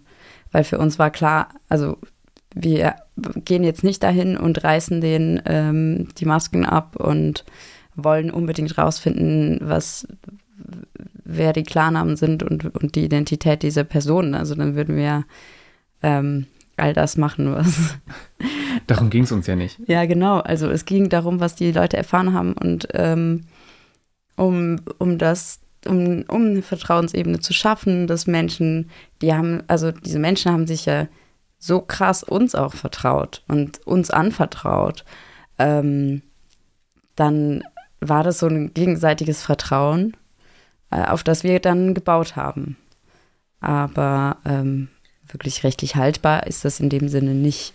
Und das Vertrauen haben wir auch weitergeführt. Also wir haben die Interviews, die nachher in dem, also die Sätze, die die gesagt haben, die nachher in dem Film gelandet sind, haben wir denen nochmal geschickt, dass sie das abnehmen können. Dann haben wir die alle eingeladen und denen den Film nochmal gezeigt vorher. Also wir sind eigentlich die ganze Zeit sehr wechselseitig ehrlich miteinander umgegangen, würde ich sagen. Und nun ist es ja auch so, dass jetzt äh, die Menschen, die wir interviewt haben, nicht unbedingt jetzt als Einzelcharaktere ähm, sowas wie Hauptprotagonistinnen sind in dem Film, sondern wir haben eben Steffen als Hauptprotagonistin als Hauptprotagonisten und dann hatten wir immer, haben wir von einer Hydra geredet, die ihn so chorisch quasi begleitet und das waren unsere AktivistInnen, die eben. Ein Wesen mit vielen Köpfen die, genau, die dann so aus verschiedenen Perspektiven des Waldes äh, quasi ähm, ja was dazu sagen konnten. Natürlich auch sehr persönlich was dazu gesagt haben, aber es war für uns gar nicht wichtig, wer ist jetzt im Einzelnen diese Person. Ja, genau. Es ging irgendwie um dieses kollektive Erfahren, das auch äh, also nicht homogen ist. Also so diese verschiedenen Köpfe, die verschieden er, er, empfunden haben, erlebt haben und trotzdem eine Entität irgendwie gemeinsam in dem, in, in dem Wald gebildet haben, durch eine gemeinsame, durch diesen gemeinsamen Mikrokosmos, den die da gebildet haben. Und so haben wir so versucht, und das war auch die Annäherung. Also da war ja lange die Frage, wie schneiden wir so viele verschiedene Interviews zusammen, die auch super persönlich sind ähm, und richtig tief reingehen wie, wie, wie verweben wir unsere auch politischen, theoretischen Debatten mit denen, äh, mit einem Film, wo Steffen die Hauptperson ist und wo es erstmal um so ganz körperliche Tatsachen geht. Und ähm, da haben wir ganz lange rausprobieren müssen auch. Wie geht das überhaupt? Also, ähm, und dann irgendwann sind wir zu der Hydra gekommen. Und als wir dann gecheckt haben, ah ja, okay, unsere unsere äh, Waldbesitzerin, das, das ist eine Hydra, dann hat es plötzlich funktioniert. Dann haben wir so das erste, den ersten Block mal geschnitten von diesen verschiedenen Köpfen zum gleichen Thema. Ja, da hatten wir auch immer die Frage, kriegt unser Publikum die eigentlich auseinandergehalten oder nicht? Das sind so viele Stimmen, wenn wir die nicht sehen, dann ist doch gar nicht klar, wer hier was sagt. Aber es gibt halt Stellen im Film, in denen das überhaupt gar nicht wichtig ist. Und wenn wir es wichtig machen wollen, dann können wir sie ja doch immer noch zeigen. Ich finde auch, dass, ähm, um das äh, so als eine zuschauende Person quasi zu reflektieren, funktioniert ganz gut. Also ähm, ich habe am Anfang da gesessen, als ich ihn gesehen habe, und war so, oh, irgendwie möchte ich jetzt das zuordnen können, also wer spricht und dann irgendwie da auch quasi den, der, der, dem Inhaltlichen, was die Person sagt, auch über den Film hinweg irgendwie folgen wollen, um irgendwie eine Argumentation zusammenzubauen. Aber je länger ich geguckt habe, habe ich dann festgestellt, ah, es ist irgendwie gar nicht wichtig, weil es Teil von all dem und ähm, dass es quasi diesen Kosmos zeigt, der so unterschiedlich ist, aber trotzdem ja sich in der Sache an sich, wofür diese Menschen gekämpft haben und auch noch kämpfen, ja ähm, sich dann vereint. Ähm, das hat, äh, das war so ein bisschen so ein Eindruck, den ich beim beim Sehen hatte. Es entspricht so ein bisschen vielleicht auch der Erfahrung im Wald man spricht mit einer Person irgendwie einen ganzen Abend lang und hat irgendwie eine Sache erfahren und danach sieht man sie nie wieder, weil man keinen Namen hat und auch nicht weiß, wo sie wohnt und krass. vielleicht war sie sowieso auch nur zu Besuch. Gefühl. Wie war eigentlich die, äh, andersrum gefragt, hattet, hattet ihr eure Premiere das erste Mal auf der Berlinale oder gab es vorher schon eine interne Teampremiere und wenn ja, wie war's? Wir haben mit unseren Protagonistinnen zusammen den Film geguckt das war sowas wie vielleicht eine Premiere. Da hatten, also zumindest war es für uns die, äh, wo, wo, also nee, das stimmt nicht ganz, ich muss mich korrigieren. Wir haben auch den zwei. Eltern, genau. Also wir haben zweimal den Film eigentlich äh, frischen Leuten gezeigt, sozusagen, wo wir wirklich uns Sorgen gemacht haben vorher, so, oh, was passiert, wenn die diesen Film nicht gut finden. Und das war einmal mit den Eltern von Steffen. Ähm, bei denen im Wohnzimmer, natürlich auch vor der Berlinale und dann einmal mit unseren Protagonistinnen. Und ähm, ja, das war, also ich weiß nicht, also ihr müsst ihr wahrscheinlich auch ergänzen. Also es war beides mal natürlich mega krass und ich wusste gar nicht vorher, wie viel, also da ist mir auch so eine Last vom Herzen und ja, Schultern und allem gefallen. Grad als bei dem Proti-Screening. Ja, und auch bei, also das einfach, ähm, dass die Eltern einfach so die haben nie was gesehen. Die haben immer gesagt, wir können nichts sehen, wir wollen das nicht, wir vertrauen euch einfach. Und dann zu wissen, okay, die finden diesen Film gut und das, hilft ihnen. Und äh, das war total schön und es war wirklich erleichternd. Und dann mit dem Protagonistin irgendwie zwei Wochen später, das war auch nochmal, da habe ich mir schon Sorgen gemacht. Und, und dann hatten wir auch noch ein Screening mit, mit, mit Freundinnen von, von ja. Steffen quasi, ne? Und seinem ja. Umfeld. War das Stimmt. vor der Berlinale? das war auch davor. Das war auch vor der Das Berlinale. war quasi in seinem Heimat-AZ. Ja. Auch ein sehr kleiner Kreis natürlich. Und so 30 Leute oder sowas, ja. Ja, also für Steffen ein kleiner Kreis. Er war ja wahnsinnig vernetzt und alle hatten ihn lieb so. Also. Und ähm, wir hatten halt jahrelang eine Filmfigur konstruiert und wussten, dass wir bestimmte Szenen auf eine bestimmte Weise schneiden, weil es gerade in die Dramaturgie passt.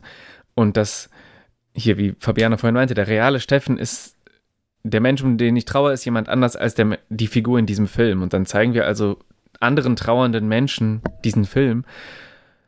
Aber die haben es halt schon als authentisch wahrgenommen, großen Teil. Also das kam schon das Feedback, dass das natürlich nicht der vollständige Steffen ist, den man da sieht, aber schon ein, eine Facette, die real zu ihm gehörte. Ja, also es ist ja auch so komplexen Menschen in zwei Stunden zu packen. Also dem hätten wir gar nicht gerecht werden können. Aber da hatte ich wirklich am meisten Sorge, dass uns das jemand um die Ohren haut. Also dass ja. da quasi auffällt, dass wir Steffen zu sehr verbogen haben, äh, so wie er im Film erzählt wird. Was für eine riesige Verantwortung auch, die dann, wie er sagte, dass es euch total auch die Last von den Schultern gefallen in dem Moment, wo ihr gesehen habt, wie dieser Film bei den anderen ankommt. Und dann konntet ihr gestärkt auch mit diesem Rückenwind, kann ich mir vorstellen, in so eine große Öffentlichkeit gehen, wie dann eben die Berlinale, die ja dann auch. Tatsächlich war die Berlinale gar nicht mehr so schlimm. ja, klar, weil ihr vorher schon. Riesig gigantisches Kino mit 500 Menschen, aber im Grunde genommen saß, also ich zumindest saß da und dachte so, die, auf die es ankommt, die ja. haben den Film schon abgenickt. Ja, das kann ich gut, gut nachvollziehen. Es war natürlich ein Riesenevent, also es sind unglaublich viele FreundInnen von uns, auch Familie, alle sind da nach Berlin gefahren. Ja, Familie von Steffen aus äh, irgendwie aus noch aus Österreich, also das war schon ein krasser Moment. Und, und mehr als die Hälfte wusste noch nicht mal, ob sie ins Kino kommt, weil ja die Kartenpolicy da so schwierig ist. ähm, ja, das war natürlich auch der ewige Kampf um die Karten, ja. Mhm. Lange Schlangen, ich erinnere und mich. Und dann war es einfach nur absurd an der Berlinale. Also wir, wir sind durch, wie so kleine Aliens durch diese Berlinale gelaufen und waren so, okay, das sind jetzt die großen FilmemacherInnen. Alles klar, die trinken immer Sekt, wenn sie in, in den nächsten Raum reinkommen. Essen gibt es nur wenig. Immer so winzige Häppchen, aber dafür den ganzen Tag. Ja, wir hatten uns eigentlich schlecht vorbereitet, weil. Wir waren unvorbereitet. Na, natürlich fragt auch jeder, was ist das nächste Projekt und. Ich hatte äh, meins. Ja, du hattest deins, aber so zu dritt, was ist denn ja, zu dritt unser nächstes das Projekt? kommt nicht so gut, wenn man das so sagt. Ich darf schon mal spoilern, ich werde euch am Ende, äh, werden, werden wir euch auch diese Frage stellen, aber noch sind wir da noch nicht. Ähm, Sarah, hast du noch äh, was für dich auf dem Zettel, was du gerne erfragen möchtest? Ja, weil wir ja gerade schon bei der ähm, Berlinale sind, finde ich nochmal die Frage ganz spannend, ähm, Dokumentarfilme an sich ins Kino zu bringen, kann ja unter Umständen schon eine Herausforderung sein. Ähm, ihr habt für euch gesagt, okay, das ist so der, der Zielpunkt. Wie, wie habt ihr es dann da reingeschafft? Also wie, wie ging der Sprung? Also für uns hat sich das, glaube ich, alles relativ leicht angefühlt und ich glaube, das liegt daran, dass wir wirklich eine sehr gute Produktionsfirma hatten mit sehr viel Erfahrung.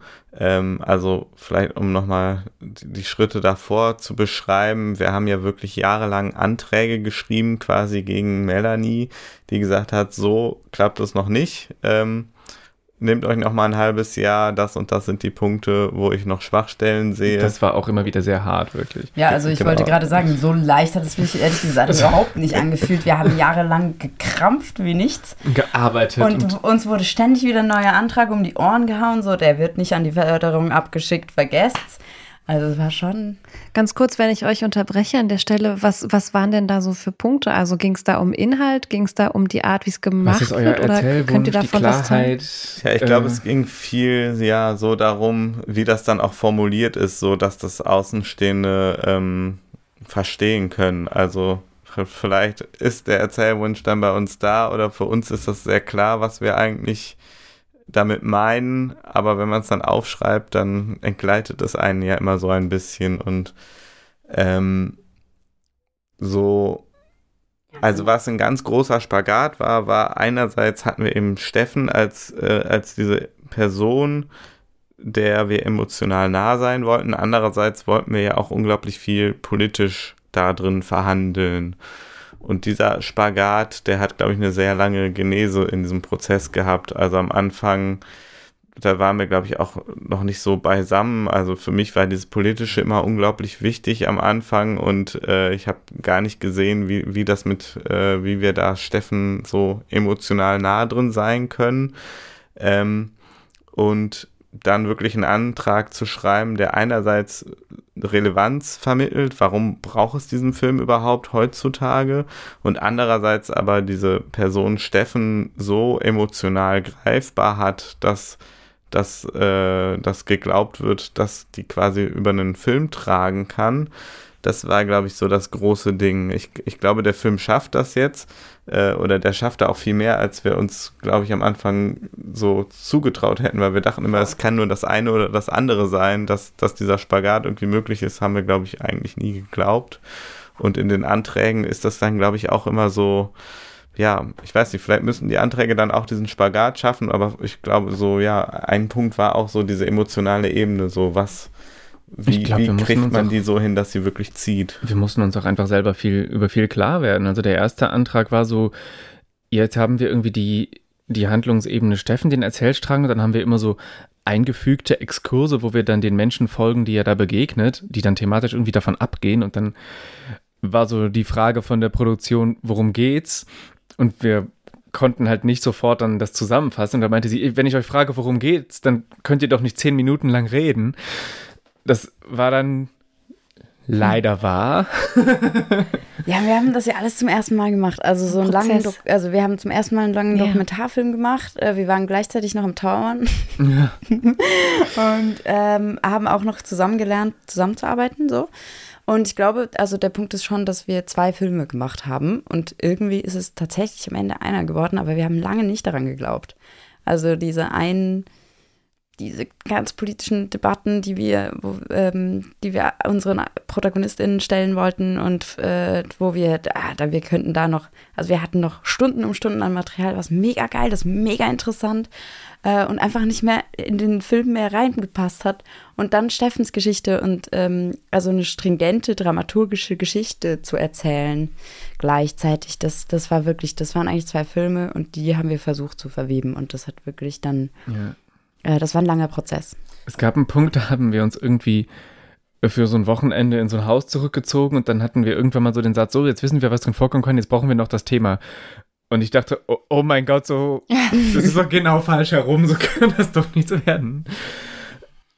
Aber irgendwie, ich weiß jetzt auch nicht, es gab keinen Trick, es hat einfach sehr lange gegoren und sehr viel Tauziehen und aushandeln und immer wieder sich aufeinander einlassen.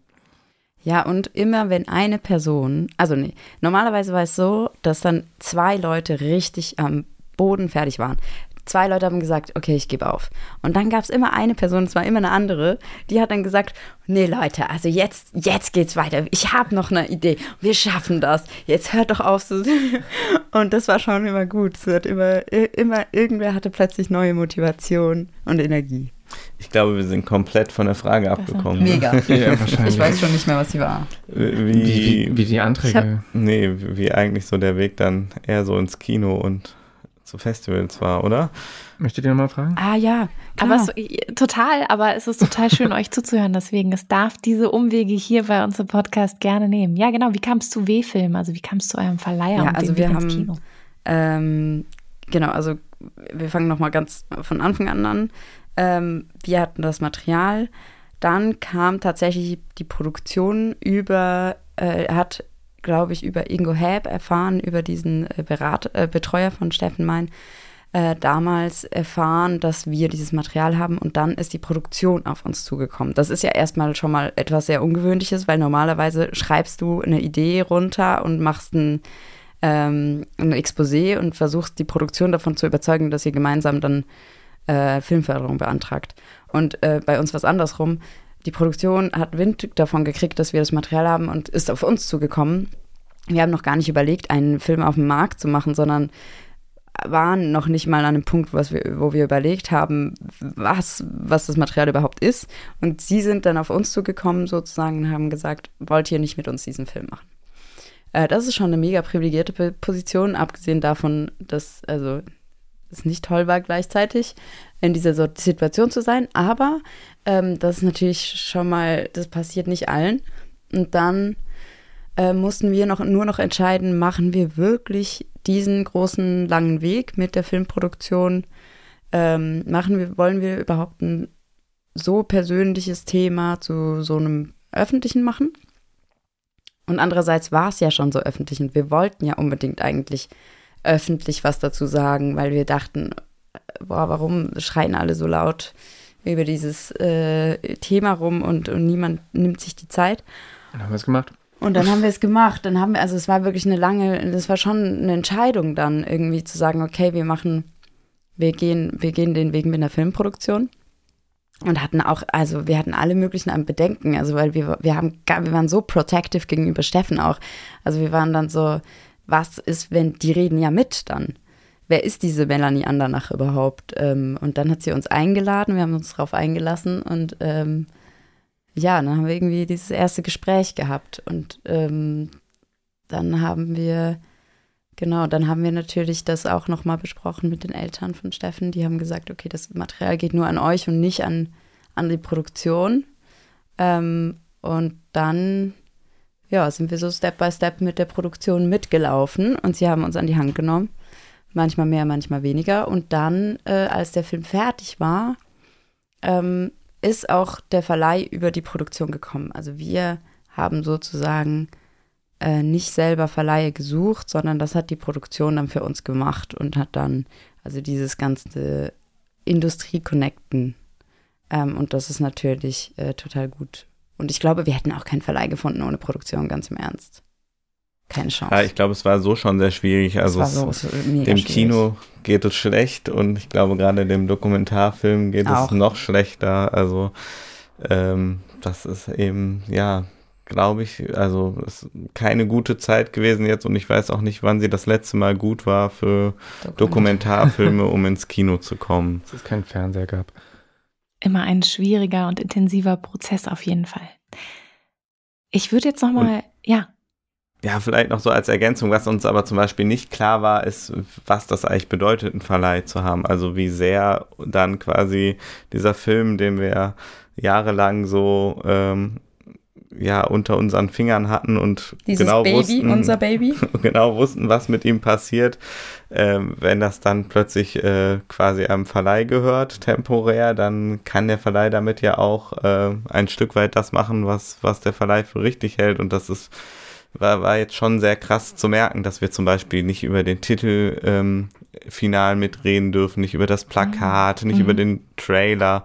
Also das sind also Sachen, die ich, die ich vielleicht auch als Tipp an, an FilmemacherInnen ähm, rausgeben würde, dass man sich dem sehr bewusst sein muss, dass in dem Moment, wo ein Film einen Verleih hat, äh, das Regie-Department quasi abgemeldet ist und es immer eine Nettigkeit ist, wenn die mitreden dürfen, aber nicht üblich in Verträgen so festgehalten ist, dass die Regie da noch was zu melden hat. Mhm. Arbeitsverteilung und auch was wer wie entscheidet, gerade was die Außenwirkung angeht, liegt da eben sehr beim Verleih. Mhm. Genau, ja. Jens, du hast es gerade schon so ein bisschen angesprochen, also so Learnings, Tipps, die, die ihr irgendwie gelernt habt, die ihr auch gerne weitergeben möchtet oder könnt an andere Filmschaffende. Was, was habt ihr anderen noch so, was, was schwebt euch im Kopf noch rum? Was sind Dinge, die ihr vorher vielleicht nicht wusstet, aber jetzt wisst und sie gerne weitergeben möchtet? Also ich würde sagen, es ist eine gute Idee, sich viel radikaler Entscheidungen zu trauen. Also wir hatten den Film mehrmals fast fertig ob jetzt im Kopf oder im Schnittraum und sind dann nochmal ein gutes Stück zurück und wenn man viel umwerfen muss, dann muss man das halt auch und dann gibt es auch einen Grund dafür. Und wenn irgendjemand eine Idee hat, nochmal viel umzuwerfen und du glaubst, das muss man nicht, dann wird jemand von euch beiden recht haben und man wird sich auch irgendwie einigen können. Und deswegen, also mein Learning ist keine Angst vor radikalen Entscheidungen. Man kann notfalls den Schritt zurückgehen, aber im Zweifelsfall gibt es einen Grund dafür, dass der Film so ist, wie er ist. Und wenn es ihn nicht gibt, dann muss der auch nicht so. Das ist lustig. Also ich glaube, ich habe noch ein bisschen, vielleicht klingt das jetzt so, als ob es dem widersprechen würde, aber was ich wirklich äh, super hilfreich fand, ist sehr früh auch äh, immer mal wieder Testpublikum zu haben. Also so quasi, ich glaube, für mich ist das das Schöne am Filmemachen, dass man es eben mit vielen Leuten besprechen kann und dass äh, es die Möglichkeit gibt, eben ja, darauf zu gucken, sich Feedback einzuholen, weiterzumachen. Äh, das geht ja zum Beispiel am Set nicht so. Also bei einem Film, der komplett im Schnitt entsteht, gibt es da eben so viele Möglichkeiten, so zu arbeiten, immer mal wieder halt einen Schritt zurück zu machen und, und mit anderen Leuten drauf zu gucken. Und äh, klar, das kann auch verwirren. Das war jetzt bei uns auch nicht immer so, dass es nur geholfen hat, aber es war irgendwie, glaube ich, auch was, was uns super gestärkt hat, eben dann mal mit zehn Leuten oder so, äh, so Rohschnitte geguckt zu haben und zu sehen, was sehen die Leute da eigentlich drin und wo haben wir jetzt wirklich ein Vertrauen, dass das viele Menschen verstehen können, weil das war so ein bisschen auch unser Anspruch, dass der Film sich eben an viele Leute richten soll, für viele Leute zugänglich sein soll. Und ich glaube, das erreicht man nur durch Testen. Das, also wir waren ja schon zu dritt, die Entscheidungen treffen konnten und reflektieren konnten darüber, aber es hat eigentlich noch mehr Leute dann jeweils gebraucht. Und äh, also mein, mein Tipp wäre auf jeden Fall, ähm, auch sich zu trauen, für die Sachen einzustehen, die dir ganz, ganz wichtig sind. Also ich glaube, wir waren am Anfang auch sehr vorsichtig und verunsichert, auch, also ich meine, auch durch Umstände, aber ich glaube, wir haben immer mehr, jedes Jahr mehr dazugelernt, ganz klar zu werden, was wollen wir und was ist uns das wert. Und das ist etwas, was es zu verteidigen gilt und wiederum was anderes ist ein Kampf, ähm, den es sich nicht lohnt zu kämpfen weil es einfach so viel Energie frisst und dann doch nicht so viel bringt. Also so die Kämpfe, die wir austragen, wirklich ähm, genau zu wählen, auch für dein Mental Health. und dann, ähm, ja, und, und glaube ich, als letztes von mir auf jeden Fall, ähm, sich mehr zu Pausen zu gönnen. Also und auch einzugestehen, okay, ähm, wenn jetzt wieder so ein Rückschlag kommt, wie zum Beispiel ein Antrag nicht durchkommt oder so, ähm, oder auch einfach zwischendurch mal zu sagen, okay, es ist, also weil Filme machen, Dokumentarfilme machen bei uns jetzt speziell was sehr persönlich auch, da arbeitet ja der Kopf Tag und Nacht die ganze Zeit, 365 Tage im, im Jahr macht er diesen Film. Also ich habe nur noch diesen Film geträumt. Und ähm, da auch einfach mal einen Schritt rauszumachen und zu sagen, okay, es, es geht, es kommt jetzt auch nicht mehr um die zwei Wochen drauf an. Also ich kann jetzt auch diese zwei Wochen mir Zeit nehmen für mich. Also das ist etwas, was wir, glaube ich, eher nicht gemacht haben und nicht geschafft haben. Zu wenig und was ich mir ganz fest wünsche, dass wir es vielleicht in Zukunft in nächsten Projekten auch unter Druck von so einem Markt oder so schaffen, ähm, sich mehr, ja, ähm, mehr auf sich selbst aufzupassen. So. Choose your battles und äh, mit sich selbst äh, gnädig sein, gerade in solchen sehr herausfordernden Prozessen. Ähm, mit einem Blick tatsächlich eben in die nächsten Projekte, was steht da bei euch auf dem Papier oder was ist vielleicht schon direkt in der Mache? Wo seid ihr unterwegs mit den nächsten Projekten? Kilian. Papier ist ein gutes Stichwort.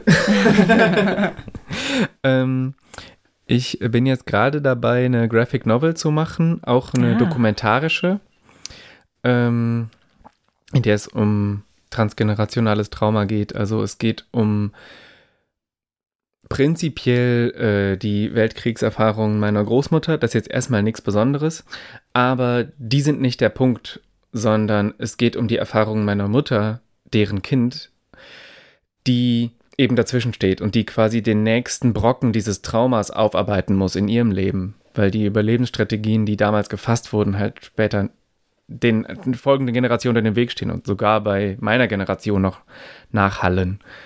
Und glücklicherweise ist meine Mutter Illustratorin und macht Graphic Novels, das heißt, das ist quasi ihr Medium.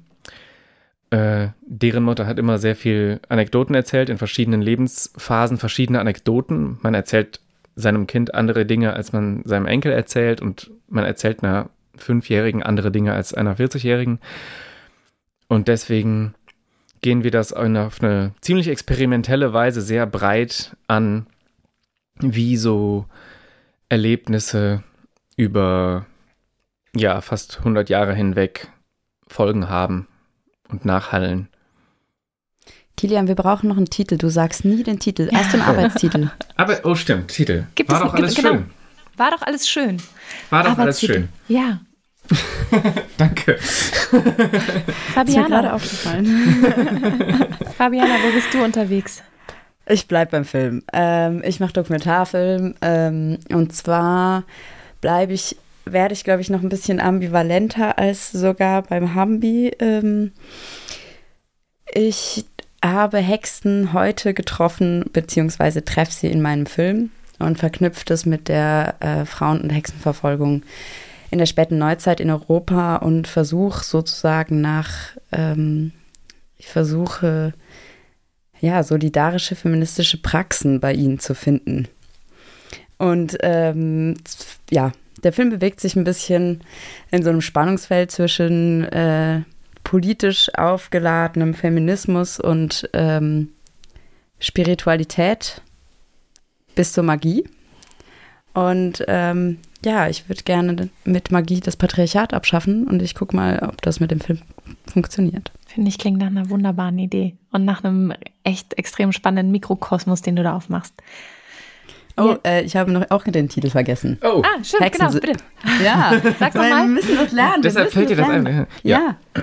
Das Hexensyndikat heißt der Film. Das Hexen Also, äh, der Arbeitstitel. Wir haben ja alle nur Arbeitstitel, ist ja noch nicht fertig. Völlig in Ordnung. Jens, wo bist du dran? Ja, also ich kann auf jeden Fall keinen Titel sagen, weil äh, ich noch nicht mal weiß, äh, ob es das Projekt hier geben wird oder äh, ob ich hier gerade nur ein bisschen rumrecherchiere.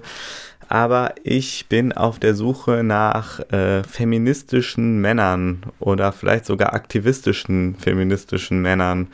Ähm, Genau, also vielleicht auch ein bisschen an äh, die Leute, die da draußen zuhören, wenn ihr Männer kennt, die, wo ihr denkt, yo, die haben den Feminismus wirklich vorangebracht oder die bringen den Feminismus wirklich voran, dann freue ich mich auf jeden Fall über Tipps. Ähm, genau, und die Idee ist ein bisschen so zu gucken, wirklich in, in so einer Männerbubble, wie können Männer Feminismus machen, wie machen Männer Feminismus, was sind historische Vorbilder äh, von feministischen Männern, um da überhaupt mal so ein, so ein Narrativ in Gang zu bringen, ähm, wie das quasi für, für Männer sexy werden kann. Ihr habt so gute Pitches, ne? Also alle, Patriarchat weghexen und äh, Feminismus sexy machen für Männer. Vor allem, weil wir jetzt gerade beide auf, dem, auf der gleichen Schiene fahren. Das ist ja auch ziemlich witzig. Okay. Und also wahrscheinlich ich, überhaupt ich freue mich auf alle drei Sachen. Sarah, äh, ich kann mir vorstellen, äh, bei dir ist auch gerade schon das Kopfkino losgegangen. Absolut. Zumal, äh, also ich, ich mich jetzt gerade gefragt habe, ob jetzt bei feministischen Männern das auch kritische Männlichkeit einschließt. Ja, ja, also wir, wir, wir haben schon stundenlang diskutiert, Oh ja. ob das überhaupt ein Thema ist, das ein Film sein soll. Also jetzt mal wieder Männer auf die Bühne zu holen und reden lassen. Und es wird total spannend. Also ich bin auf jeden Fall gespannt. Das wird, es wird so polarisieren, dieser Film. Vielen, vielen Dank für diese wunderbare Runde. Ich habe mitgenommen, ähm, keine Angst zu haben vor radikalen Entscheidungen, in den Prozess vertrauen, äh, auch wenn es sich manchmal so anfühlt, als wenn man gerade nur noch funktioniert wie so eine Maschine, ähm, einzustehen für das, was einem wichtig ist, weil so kommt man, glaube ich, am besten auch voran und dahin, wo man hin will, wo man dann auch hundertprozentig dahinter steht und dass so eine Dreierregie zwar herausfordernd sein kann, aber auch unfassbar wertvoll, gerade wenn man so einen intensiven Film gemeinsam realisiert. Vielen, vielen Dank an euch drei für den Blick in eure Arbeit und äh, dass ihr heute euch zusammen mit uns euch vors Mikrofon gesetzt habt. Ja, vielen, vielen Dank euch für, dass ihr so tolle Fragen gestellt habt und uns so lange zugehört habt. Ja, es war super schön bei euch. Ja. Ja. Vielen Dank. Sehr gern, sehr gern. Oh, wir haben noch einen Sarah, Namen vergessen zu ja. droppen. Carina Bitte. Neubohn ist unsere Kamerafrau, die die Interviews gedreht hat. Wir haben so viele Namen gesagt von Leuten, mit denen wir gearbeitet haben und die gut waren, aber den Namen Oh, und wir vergessen. haben gar nicht über Musik gesprochen. Oh, Das die stimmt. Musik. Ah, Wir haben ja erst ja. anderthalb das, das steht. Stunden können wir das zwischen- Wir haben erst anderthalb Stunden. Äh, ähm, wollt ihr dazu noch was sagen? ich Ja, habe es ist tatsächlich diese spannend, Frage auch. ich Oder wir haben ja. sie mit auf. Dann machen wir jetzt einfach nochmal diese Ehrenrunde ganz, ganz sehr, sehr gerne für äh, das Musik- und Sound-Department. Wie, wie kam es zu der sehr, sehr minimalistischen Musik, die wir ja in dem Film haben? Also, wir wussten, dass wir nicht den ersten Hambi-Film machen und wir wollten auch, wir wussten, dass wir keinen Film über den Hambacher Forst machen eigentlich. Auch keinen über die Klimagerechtigkeitsbewegung, sondern über Aktivismus und über die Menschen da und so. Und deswegen wussten wir, wir wollten auf jeden Fall keine Action-Szene, Trommel, Streicher-Staccato und wir wollen auch keine Aktivisti-Lagerfeuer-Gitarre. Und wir wollten irgendwas Lärmiges. Wir hatten eine Idee, dass wir verschiedene Motive wollen, eine Motive für diese Waldgesellschaft, irgendwie ein bisschen für Steffen, für das von draußen, was da kommt und angreift. Aber wie genau das klingt, wussten wir nicht. Und dann haben wir halt unsere beiden MusikerInnen gefunden. Wieder ein Kollektiv, ein Duo. Antonio De Luca und Caroline, Caroline Cox. Und die beiden haben erstmal mit den Materialitäten gearbeitet. Die haben gesagt, okay, wir brauchen Plastikgeräusche. Ja, und da gibt es, also genau, wir haben ganz, ganz lange mit denen über diesen Wald gesprochen, was das eigentlich ist, weil der wird ja immer so, ähm, so hochgehalten, dieser tolle Wald. Aber eigentlich, wenn man da mal da ist, also das ist ein Forst. Also es ist überhaupt nicht romantisch. Es ist einer der hässlichsten Wälder überhaupt, in denen ich war. Und dann haben wir, und, und der ist auch total, also der ist artifiziell, der hat ein Loch daneben, die ganze Zeit hört man dieses tiefe Brummen von diesen Baggern. Hm. Ähm, und äh, da haben wir dann irgendwie versucht, okay, was ist denn dieses Artifizielle? Wir wollen, und dann sind wir darauf gestoßen, dass wir keine Holzinstrumente haben wollen, wie man jetzt eigentlich normalerweise in so einem Wald ähm, anfangen würde, sondern genau das Gegenteil. Wir gehen auf Plastik und auf äh, irgendwie so Kinderinstrumente, so Holzschläuche und ähm, die, wie heißt diese Melodika. Ja, ich glaube, mit den beiden könnte man auch einen ganzen Podcast machen darüber, ja, was die sich bei dieser Musik eigentlich gedacht haben. Also da sind irgendwelche Melodien von toten Vögeln, ausgestorbenen, äh, Vögeln. ausgestorbenen Vögeln verarbeitet. Als äh, Leitmotiv für den Wald. Ja, also das war wirklich auch mega beeindruckend und schön, mit denen darüber zu reden, äh, weil das ja auch immer so schwierig ist, Musik so in Worte zu formulieren. Ja, ja da haben wir mega Vor viel allen Dingen auch die Dosis. Ja, und jedes Dosis, Stück, das die geschickt hatten, hatte irgendeinen komischen Namen. Die waren dann nach irgendwelchen Tieren benannt. So das Trauerschnepper-Motiv und das äh, Lurch-Motiv und das Otter-Motiv. Also die müssen ich glaube, das, was bei uns angekommen ist von der konzeptuellen Arbeit, die die geleistet haben, ist noch bei weitem nicht alles. Ja, arbeitet mit denen, Leute. Die sind so toll, die sind so süß, die sind so kompetent. Da wurde jetzt auf jeden Fall nochmal am Ende Sie sind Paradies. das Paradies. Wurde auf jeden Fall am Ende nochmal äh, der rote Teppich für die äh, für das Musikduo ausgebreitet. Vielen Dank nochmal für den kurzen Einblick am Ende. Das kann man nur im Podcast machen. Radio keine Chance, aber beim Podcast wir können so lange sprechen, wie wir wollen. Dann kann man kann man das auch noch mitnehmen und hat diesen wunderbaren Einblick. Ja, cool. Danke, dass wir das noch machen konnten. Immer gerne. Ähm, Jetzt aber vielen Dank. Alles Liebe für eure zukünftigen Projekte. Vielen Dank für euer Kino, für, für den, für den äh, Dokumentarfilm, der nämlich jetzt auch ins Kino kommt. Sarah, magst du noch mal erzählen, ab wann wir die Möglichkeit haben, den Film zu sehen? Genau, vergiss mal nicht, kommt am 21. September in die deutschen Kinos und ich weiß, dass ihr auf jeden Fall auch mitreisen werdet. An manchen Stationen kann man euch dann auch treffen und es wird Gespräche geben. Und ich glaube, alle, die das total begeistert und euch auch treffen wollen und noch mehr Fragen stellen möchten, die sind da bestimmt jetzt ganz horch und ähm, werden die Möglichkeit sicherlich nutzen. Auf äh, wfilm.de könnt ihr gucken, wo genau die laufen und bei welchen Vorstellungen dann jemand von uns dabei ist. Genau, also da gibt es eine Seite für Vergiss mein nicht, so heißt es, also mit Y wird es geschrieben. Und da sind alle Termine und da steht auch alle Termine, wo wir dabei sind. Verlinken wir natürlich in den Show Notes. Und äh, Sarah, das war äh, deine erste Folge bei uns.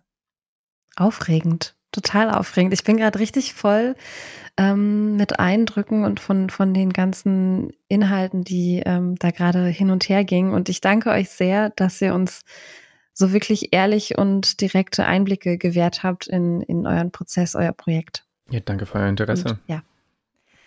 Dann wünsche ich euch äh, jetzt erstmal noch einen guten Abschluss hier nach unserem Gespräch und euch da draußen wie immer ähm, einen schönen guten Morgen. Vielleicht seid ihr gerade aufgestanden oder ihr geht durch den Tag.